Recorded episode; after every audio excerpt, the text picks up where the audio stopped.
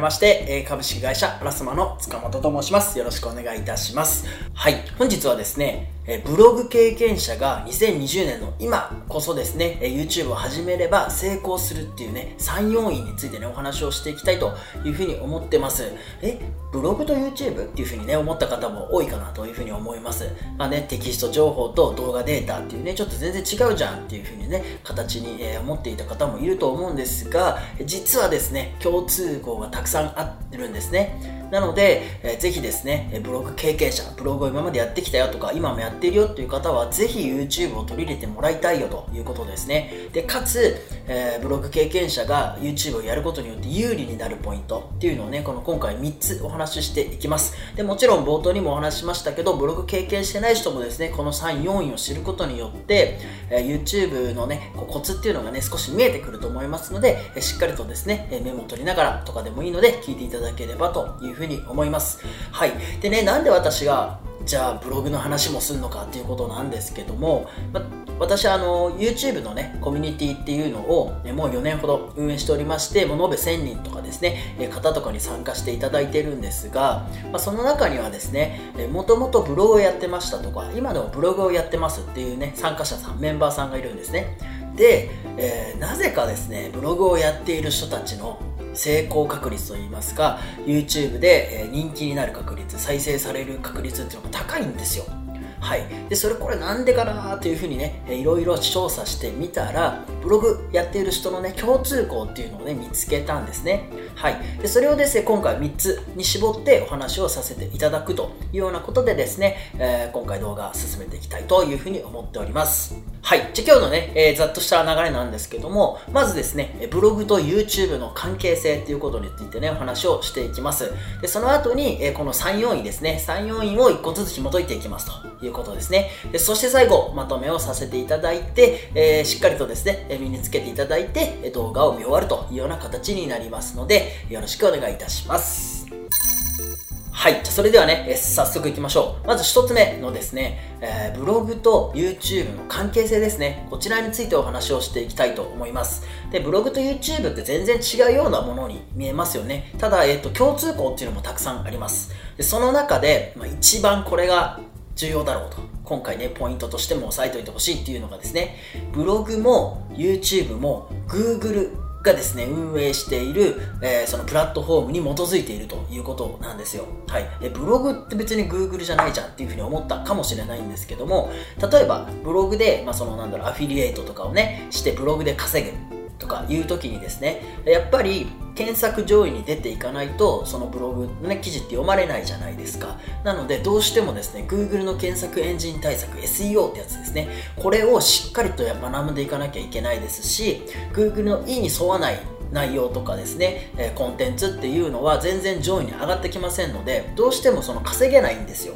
これは、えーと、YouTube も同じ仕組みですよね。はい、いろんなもので検索上位に出てきたりとか、YouTube 自体がおすすめをしてくれないと、やっぱ再生されないし、えー、人気になっていかないですよね。はい、もうこれ共通しているんですよ。Google の意のままに左右されてしまう。Google のプラットフォームの中に、私たちブログも YouTube も存在しているよっていうことなんですね。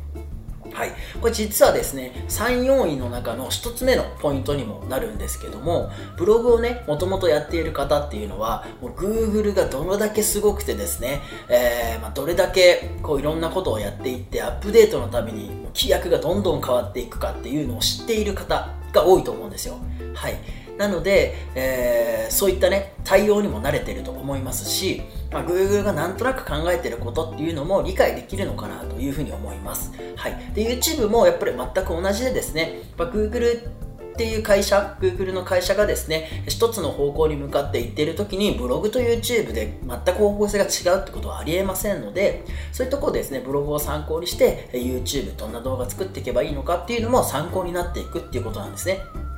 はい。あとまたですね、ブログアドセンスっていうね、言葉とかもある通りですね、その、まあ、アドセンス広告っていうのがありまして、Google はですね、勝手にその、この記事に合ったような広告をつけてくれるっていうサービスがあるんですね。はい、これをやっている方、で、これで本当月収100万とか200万とか、中には1000万とかね、稼いでる方もいるんですね。はい、で、このブログアドセンスっていうのと、YouTube の広告収益の仕組み、YouTube アドセンスっていう母体がですね、全く一緒なんですよ。Google AdSense っていうものなんですね。はい。なので、この Google AdSense 内でやっちゃいけないこととか、推奨されることとかね、禁止事項とかいろいろあるんですが、それも理解できてるっていうのも一つの強みなんですよ。はい、なのでブログやっている方っていうのはもう Google ともう付き合っているすでに長い付き合いをしている方もいるでしょうからそういった意味で YouTube に入ってもですね、えー、ま、同じプラットフォームではないですけど運営会社が一緒なのでなんとなくこう見えてくるんですねここがですね、ブログ経験者が本当に YouTube に参入した方がいいよというふうに思う理由ということです。はい。これが実は一つ目でした。はい、じゃあ次にですね、今回ですね、3要因お話ししていくんですが、まあ、1つ目はね、今言った通りに、Google の会社型からということですね。だからブログやってる人が有利なんだよというようなお話でした。はい、じゃあ2つ目は何かと言いますとですね、ブログ経験者はですね、台本を作ることを知っているんですね。はい、そして構成っていうのも分かっているんですよ。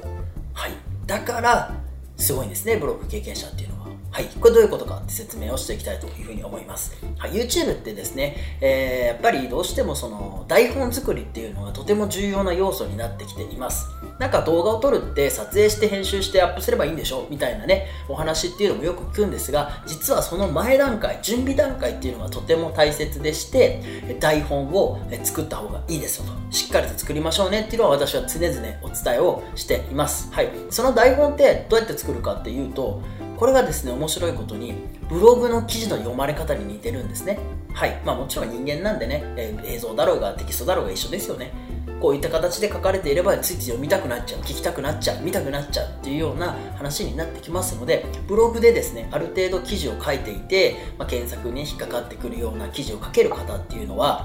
YouTube の台本も書けてしまうんですね。はい。まあ、もちろん多少違うところはありますよ。ただ基本的な構成っていうのが一緒なのでこれがですねブログをやっている人は何とも強みになっていくということですね。これは本当に、えー、大事にしてほしいと思いますしブログをやってる方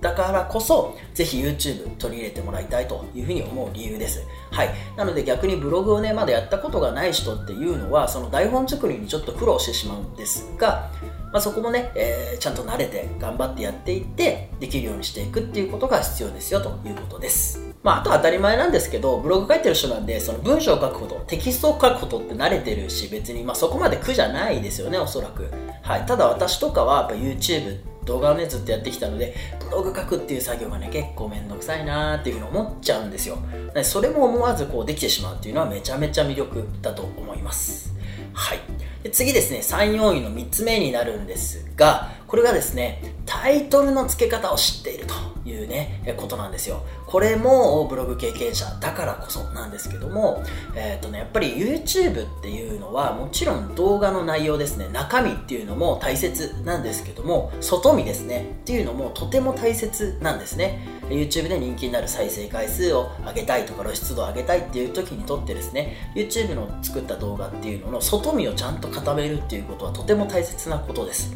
はい、でこの外見が何かって言いますと、まあ、ざっくりですねタイトルとサムネイルなんですね。はい。まあ、もちろんいくつか他にもね要素があったりしますけども大きくまずこのタイトルとサムネイルっていうところをですねきちんと整えると外見が綺麗になってきていろんな人に見られやすくなるっていうことなんですよただですねやっぱりタイトルの付け方ってですねもう訓練が必要ですし、まあ、いろんな動画を見てねあこういうタイトルの付け方あるのかとか、まあ、もちろん新聞とか雑誌とかねそういうのを見てなんかそのキャッチの練キャッチコピー作る練習みたいのもねどんどんしていってやっとタイトルをつけられるというようなね、世界になってくるんですよ。なので、えっと、いくら動画が上手くても、いくら面白い動画、ね、内容を作れても、くら顔が良くてもですね、そのタイトル付け方一つで全然アクセスが変わってきてしまうんですね。そこはやっぱりこう努力というか経験が必要になってきますと。じゃあですね、ブログ経験者はどうかと言いますと、まあ、もう記事を書くたびにタイトルっていうのをつけているはずなんですよ。なんで Google 検索に喜ばれるタイトル。人に視聴者にね読まれやすいタイトルは何かっていうのを考えながら常々作ってきてると思うんでもうすでにその経験が生きて生きてるんですねですから、YouTube に参入すると、やっぱ人気が出やすくなる。タイトルがですね、キャッチーになっていくんですね。これがあります。で、もちろんサムネイルという部分でも、最近ね、ブログってやっぱその記事の一番最初にね、画像って貼ると思うんですよ。あれもやっぱりこう見た目の印象よくとかね、ついついクリックしてしまうような画像って選んでると思うんですね。これもですね、やっぱり同じように YouTube では役立ってきます。外見を作るのに役立ってきますので、ここがですね、ブログ経験者が強いよというところになっていくということです。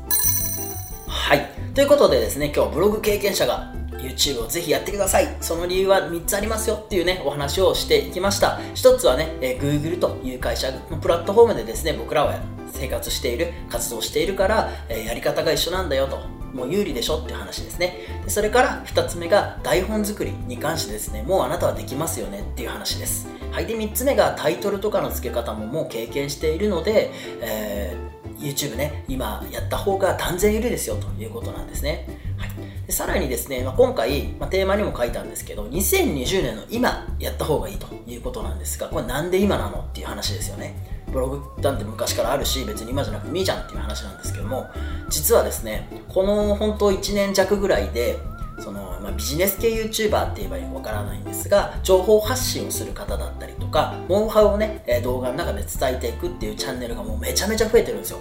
はい。まあ、これはいろんな方がねやった方がいいですよとか、まあ、YouTube 自体もねそういうふうにあの学ぶとか教育っていうのをしてきてるっていうのもあるので増えてきてるというのもあるんですよ。でただですねやっぱりうーんとりあえずやってみようとかわからないけどやってみたっていうね初心者の方たちも多いですしとりあえずなんか YouTube やってるのがいいからとりあえずやってみようみたいなね手探りで続けている方っていうのもたくさんいるんですね。でその中でじゃあブログをやっているあなたが今参入したらですね先ほど言った3要因他にもいろんな要素で断然有利に立てるんですね。はい、でさらに、まあ、その YouTube もですねいろんなジャンルニッチなジャンルも含めてチャンネルができてきましたと。いうところでですねブログでやっていたリサーチですよね。これが生きていくんですね。としたら、えー、検索されやすいとかニッチニッチなところでね、活動できる第一人者になれるかっていうのもブログってやってる方ってもう常々ね、研究していると思いますので、ぜひですね、今年ですね、なんとか YouTube に参入してもらいたいというふうに思いますし、今ブログやってるんですよって方もですね、並行して YouTube もやるっていうことですね。こちらをぜひやってみてください。はい。で、まあ今日話聞いてね、ブログやったことないんでちょっとそうなると不安だなっていう方もぜひですね、今回の3ポイントですね、タイトルとか大事なんですよとか、Google っていうね、会社がやってるからどういう考え方で、どういう決まりとか作ってんのかなとか、あとその台本大事なんだな、じゃあ台本作っていかなきゃいけないよねっていうところですね、ここをしっかりとですね、頭の中に入れて、YouTube 制作、動画制作ですね、進めていっていただければというふうに思います。はい、ということでですね、え本日は、ブログ経営者ぜひ YouTube やってくださいというようなお話でした。またですね、こういった話とかもろいろですね、YouTube とか、え動画についてのね、お話をしていきますし、で今回ね、台本重要だよっていう話をしたんですね。で、その台本のね、じゃあどうやって作るの？っていうパターンとかね、こういったことも話していきたいというふうに思っておりますので、えぜひですね、チャンネル登録の方よろしくお願いいたします。またね、コメントぜひですね、いただければ、今回これわかんなかったとか、じゃあここもうちょっと詳しく教えてよみたいなね、こともあると嬉しいかなというふうに思います。はい。また、えー、Twitter とかね、Instagram もやっていますので、そちらのフォローもぜひよろしくお願いいたします。ということで、本日は以上でした。またお会いしましょう。バイバイ。